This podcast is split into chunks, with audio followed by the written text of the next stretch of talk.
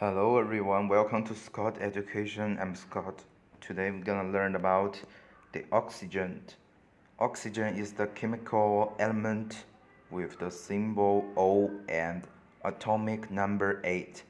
It is a member of the chalcogen uh, group in the periodic table, a highly reactive non-metal and oxidizing agent that readily uh, forms oxide with most elements as well as with other compounds.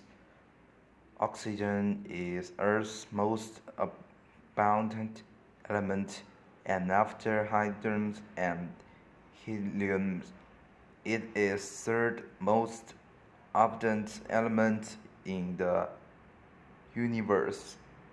At standard temperatures and pressures, two atoms of the element bind to from dioxygen, a colorless and odorless diatomic gas with the formula O2.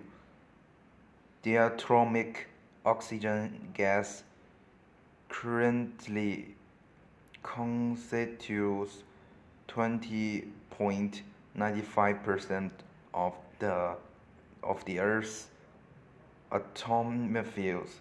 Thus, this has changed consider, considerably over long period of time oxygen makes up almost half of the Earth's crust in the form of oxides. And